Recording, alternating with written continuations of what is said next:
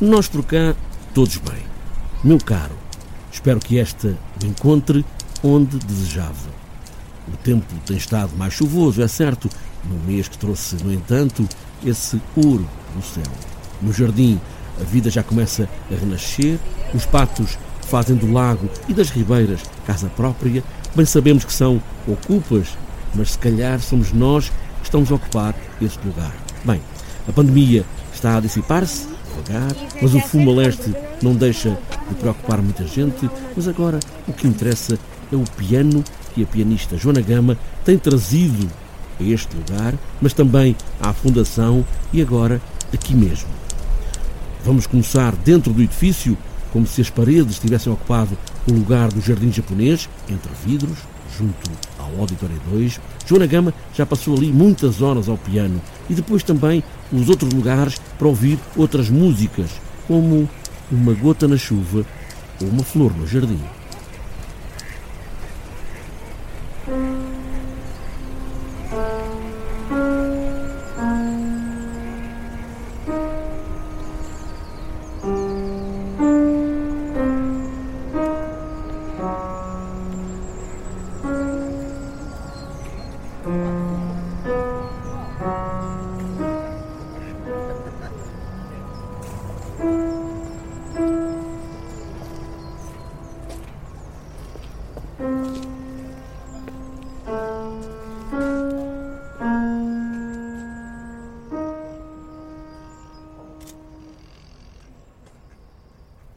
Estamos aqui no jardim japonês da Fundação Carlos Gulbenkian, talvez um jardim que muitos não reparem. É um jardim que está à frente da escadaria principal que, que dá para, o auditório um, e é, é particular, estamos no interior da Fundação, eh, do edifício, olhar para o jardim que está lá fora. E é um jardim que tem um, ao qual eu tenho uma memória associada muito importante foi em frente a este jardim que fiz a performance durante 14 horas da peça Vexation de Eric Satie. E foi um momento muito importante, foram muitas horas passadas aqui um, e eu estava concentrada na partitura, portanto não tinha bem a noção do que era estar aqui durante tantas horas, mas o público que, que, esteve aqui comigo, alguns que tiveram mais tempo, menos tempo, puderam assistir à passagem do dia uh, através do que viam para fora da janela, ou seja, olhar para estas árvores e perceber uh, a passagem do dia e a alteração da luz. Eu percebi isso também quando vi um vídeo uh, posterior, de perceber que comecei de manhã, às 10 da manhã, com a luz matinal e que foi passando o dia e quando terminei já era noite cerrada. portanto, é um sítio que, que, gosto particularmente, gosto muito dos do jardins japoneses, tive o privilégio de já visitar alguns no Japão e vir aqui é, é reviver também esses, esses passeios no Japão.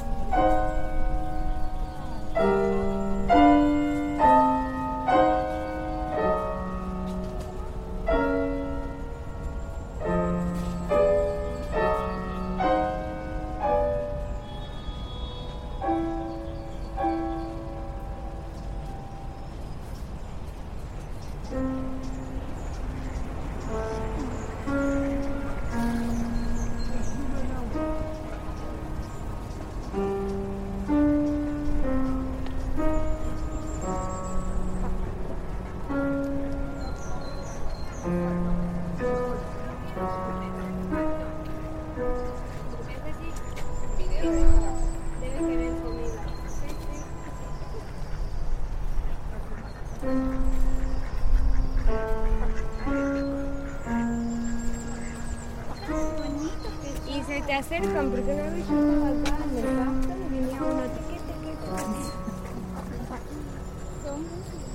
Estamos aqui no anfiteatro ao ar livre do Jardim Gulbenkian e é um espaço com o qual eu também tenho uma relação uh, especial. Uh, fiz cá um concerto no verão de 2020 uh, no âmbito do Jardim de Verão da, da ZDB, uma residência da ZDB aqui na Gulbenkian. Um, foi um concerto em trio com o Marco Franco e o Tiago Souza e tenho memórias muito bonitas desse concerto, porque quando olhava à volta via as árvores. Uh, quando olho para as fotografias da Vera Marmel desse dia, ainda me faz uh, ter mais saudades de, desse concerto. E foi um momento mesmo muito bonito, e especialmente no verão de 2020, depois de termos estado fechados tantos meses sem fazer concertos, sem ter vida social. Percebi que esse concerto também foi o primeiro a que muita gente foi depois de tantos meses sem, sem poder sair. Portanto, foi assim uma energia muito bonita uh, e mais um momento de celebração aqui no Jardim Gulbenkian.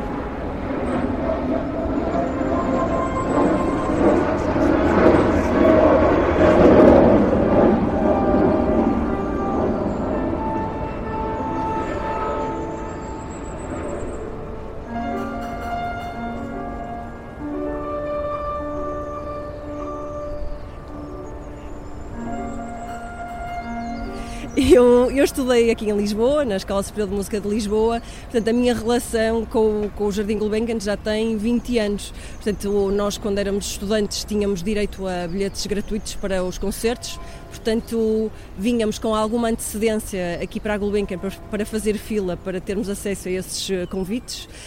Um, e portanto nós vínhamos, recolhíamos os convites e depois íamos dar uma volta aqui pelo jardim, portanto eu estou muito habituada a passar pelo jardim e começou por ser de facto um lugar de, passagem, uh, porque tinha que passar pelo jardim para entrar na, na fundação mas eh, tornou-se depois um sítio em que queria permanecer cada vez mais tempo.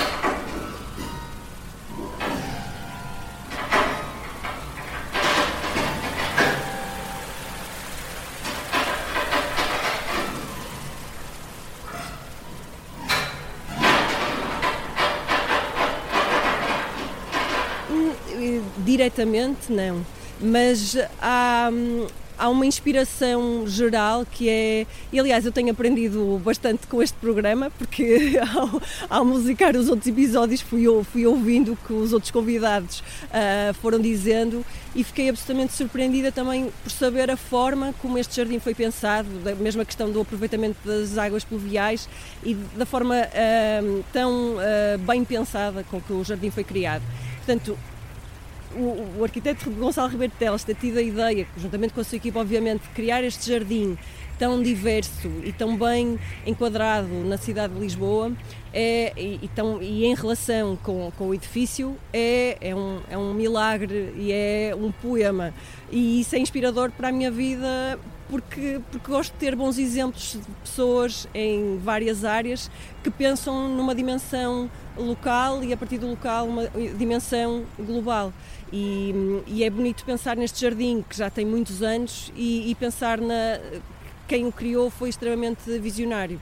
Agora, eu tenho muitas memórias pessoais e, tudo isso tem a ver depois com o nosso trabalho, eh, eh, memórias pessoais ligadas ao jardim é um sítio onde já fiz piqueniques com, com amigos, uh, onde às vezes me encontro com pessoas quando estou no meio de ensaios. Uh, já tive grandes e profundas conversas aqui sentada neste jardim com, com diversos amigos e amigas.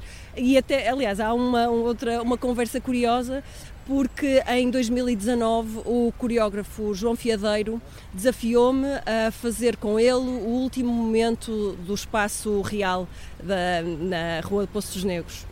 Nós não nos conhecíamos eh, pessoalmente, Uh, eu nunca estive ligada à Companhia Real, ao espaço Hotelier Real, um, mas combinamos uma conversa para falar um pouco sobre essa ideia do que é que seria essa performance de despedida do espaço.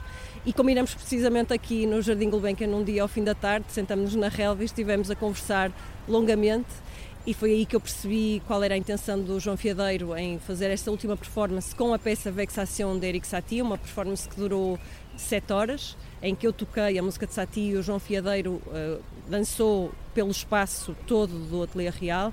E então foi aqui que nós fechámos negócio e, e decidimos então que iríamos fazer essa performance juntos.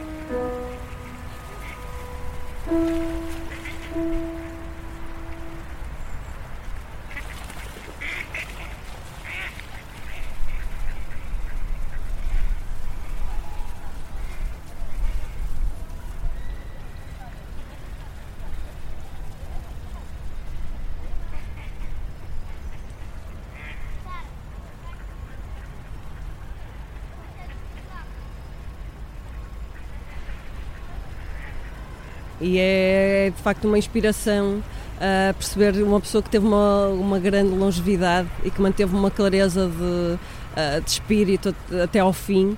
Eu, a propósito destas nossas conversas e também do, deste podcast, fui ouvir uma entrevista que o arquiteto Gonçalo Ribeiro Teles deu ao João Almeida há uns anos na Antena 2, eh, no programa Quinta Essência, e, e, gostei muito da, da forma clara e com que, com que se expressava e, e a, enfim, a, a, clareza com que vê as questões ambientais uh, que via no, no presente.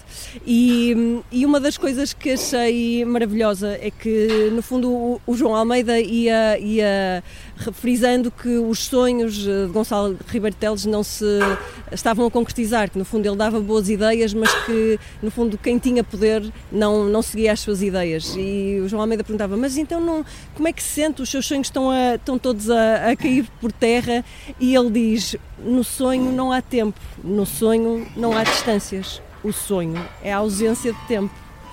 E isto é extremamente inspirador, porque hum, foi uma pessoa que teve ideias muito visionárias, uh, que criou este jardim, à parte da, da, da vida política e da, da, vida académica. Foi uma pessoa que inspirou muitos arquitetos paisagistas e não só. E que no fundo tem este jardim como uma obra emblemática e que perdura no tempo e que felizmente é muito bem cuidado hoje em dia Aliás, a própria obra que está a ser feita aqui do, do arquiteto Kengo Kuma tem essa ideia em que eu, eu, vi escrito aqui num dos cartazes que está que explica um pouco a obra que isto não, não estamos em tempo de falar de arquitetura, estamos em tempo de falar de natureza. Portanto, se um arquiteto que cria um projeto de raiz pensa nisto, eu acho que é um bom sinal.